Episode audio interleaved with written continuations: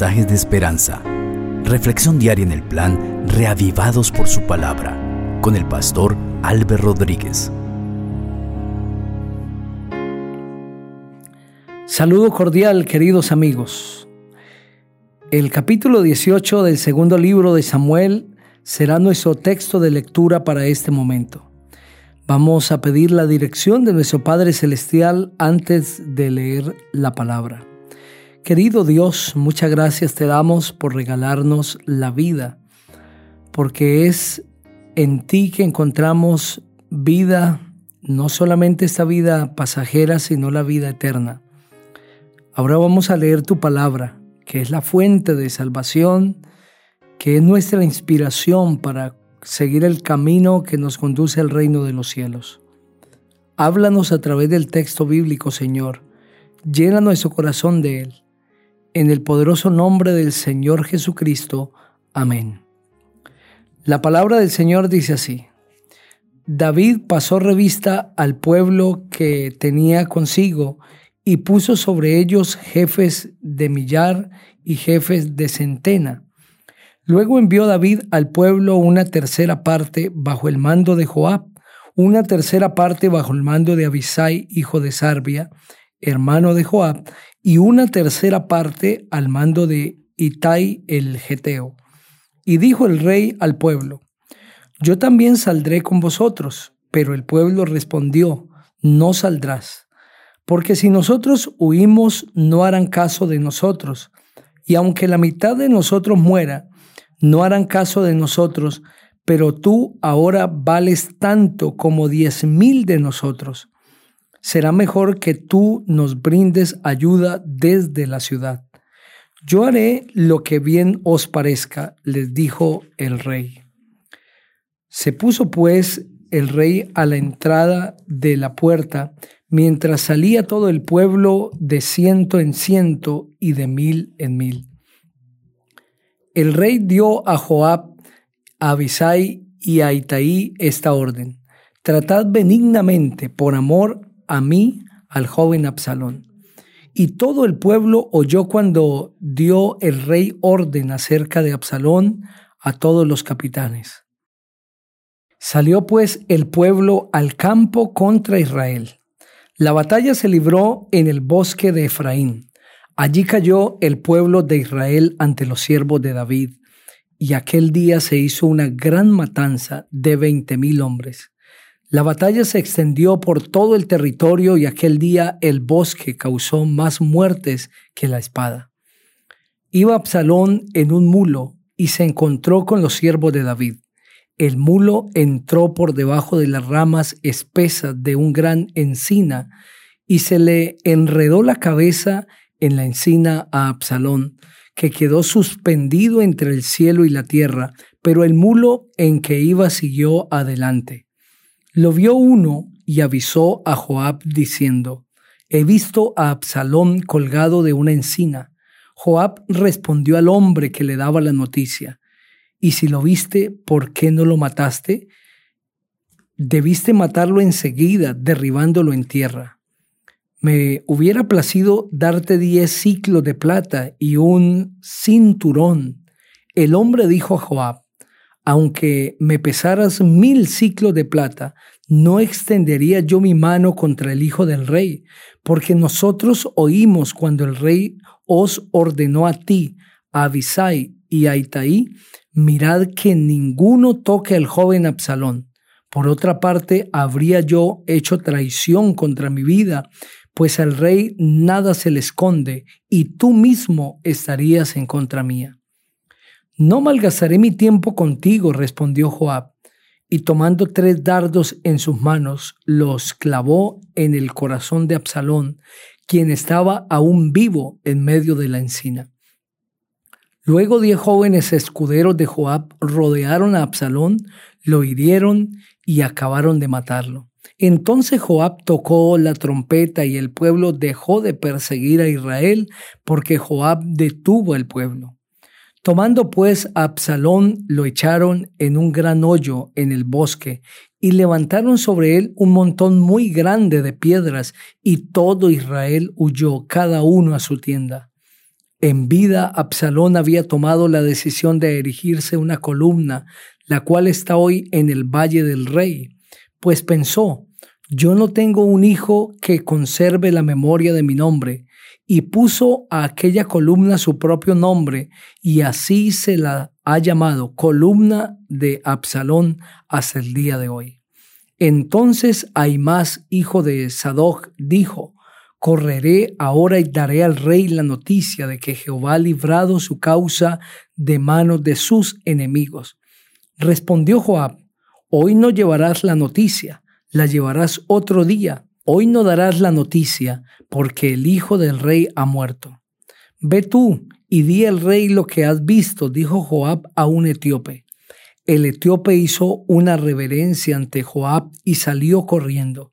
Entonces Aimás, hijo de Sadoc, volvió a decir a Joab, de todos modos yo correré ahora tras el etíope.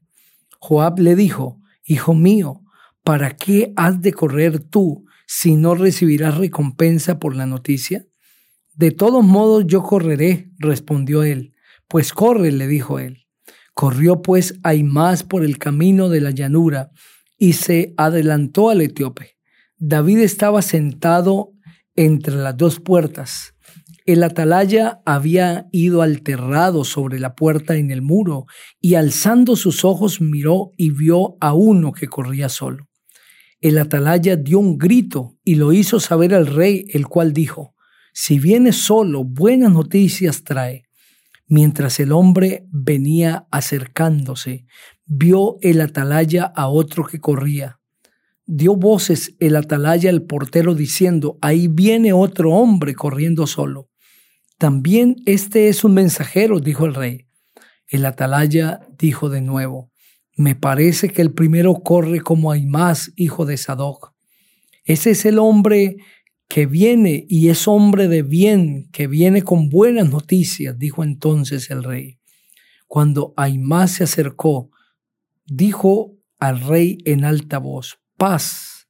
Y postrándose en tierra delante del rey, le dijo, Bendito sea Jehová tu Dios, que ha entregado a los hombres que habían levantado sus manos contra mi señor el rey. ¿El joven Absalón está bien? preguntó el rey. Aimás respondió, Vi yo un gran alboroto cuando me envió Joab, el siervo del rey, pero no sé qué era. Pasa y ponte allí, dijo el rey. Y pasó y se quedó de pie. Llegó luego el etíope y dijo, traigo buenas noticias para mi señor el rey. Hoy Jehová ha librado tu causa de manos de todos los que se habían levantado contra ti. El rey preguntó entonces al etíope, ¿el joven Absalón está bien? El etíope respondió, que a los enemigos de mi Señor les vaya como aquel joven y a todos los que se levanten contra ti para mal. Entonces el rey se turbó, subió a la sala que estaba encima de la puerta y lloró. Mientras iba subiendo decía, Hijo mío, Absalón, hijo mío, hijo mío, Absalón, ¿quién me diera haber muerto en tu lugar, Absalón, hijo mío, hijo mío? Ese capítulo es un capítulo triste, pero de victoria a la vez, porque la rebelión que había comenzado en el pueblo de Israel, que se había gestado en el corazón de Absalón y que luego se había propagado en todo el pueblo, ahora llega a su fin. Y llega a su fin de manera triste, porque es a través de la muerte de Absalón que la gran batalla se detiene, todo Israel huye pero muchas personas mueren alrededor de la muerte de Absalón. Veinte mil hombres que estaban combatiendo, que estaban luchando en una batalla sin propósito, en una batalla que no tenía sentido, en una rebelión que no valió la pena. Todos seguían a Absalón creyendo que ese era el camino de la bendición, el camino de la prosperidad y de la solución de tantos problemas para el pueblo de Israel. Pero esa decisión fue equivocada. Muchos murieron, no debieron haber muerto. no debieron estar allí luchando en esa batalla, pero murieron. ¿Por qué lo hicieron? Por motivos equivocados. De la misma manera, millones de personas siguen a personas equivocadas en este mundo y ponen sus esperanzas en ellas y creen que esas personas son la solución para todos los problemas y que lo que harán ahora sí traerá bienestar y habrá vida para todos, habrá igualdad, la situación cambiará, pero pronto se dan cuenta que sus esperanzas estuvieron puestas donde no debieron, que pusieron sus esperanzas en personas que luego hicieron cosas contrarias a lo que habían prometido, que siguieron y apostaron todo en un camino equivocado. Realmente el único que puede traer solución a los problemas que aqueja a la vida del ser humano es solo un mandatario que se llama Cristo Jesús. Él es el Rey, él es todopoderoso. Él puede restaurar, Él puede cambiar, transformar. Solamente Cristo Jesús es la solución para este planeta. Ningún ser humano tiene en sus manos la capacidad de transformar y de solucionar. Y si estoy hablando para alguien que está en medio del dolor, se siente traicionado, siente que puso esperanzas en alguien, pero que ese alguien le falló. Necesitas levantar tu vista y ver a Cristo Jesús, el gran mandatario soberano. Él es la solución para tu vida y familia. Y si tú lo sigues a Él, no terminarás como terminó el pueblo de Israel. Terminarás en bendición y en triunfo. Hoy Cristo Jesús se presenta delante de ti.